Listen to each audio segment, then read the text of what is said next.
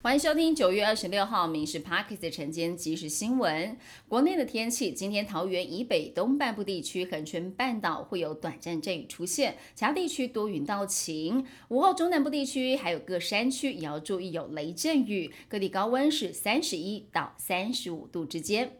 杭州亚运台湾队靠着柔道女王连真玲进账了一金，庄智约、林云如领军的桌球男团在四强赛虽然不敌中国，但还是确定有铜牌，在今天颁奖典礼收下。而目前台湾累积是两金一银三铜。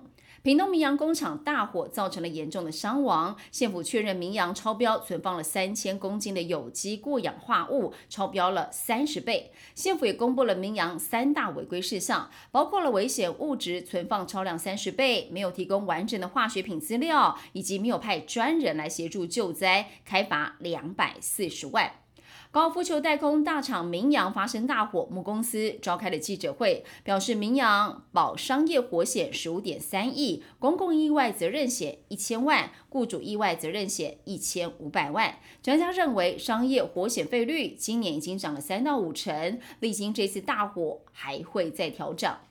大直塌陷民宅今天要正式拆除，师傅表示，为了避免过程中建筑倾倒，四五楼会以大钢牙破坏，低楼层再用敲打的方式来拆除。而拆除后的重建规划，二十八号会召开说明会，跟受灾户来进行讨论，要跟基泰来合建，或者是选择公办独耕。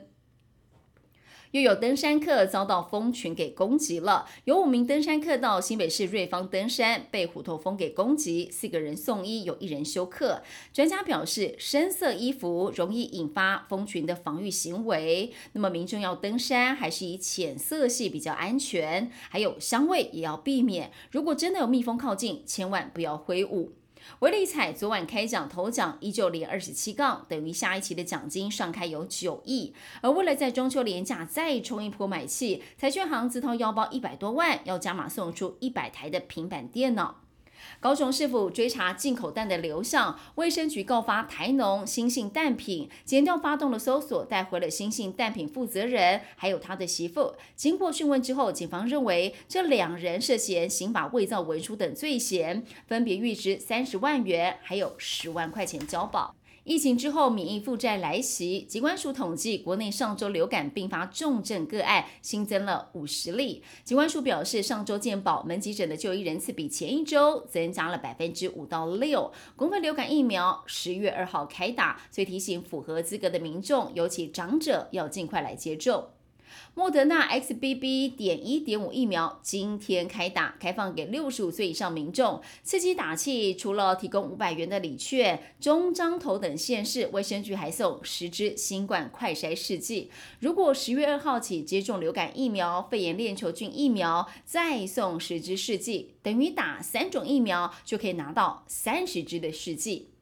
国防自主最关键指标的浅建国造迎来重大成果。蔡英文总统周四将出席于台船高雄厂区举行的命名暨下水典礼，执行直评仪式。浅建下水之后，会展开内装，也会进行测试，预计在明年四月可以出海。经过海上测试之后，希望在明年底有机会交船。以上新闻由民事讯部制作，感谢您收听。更多新闻内容锁定下午五点半《民事 Parks 晚间即时新闻》。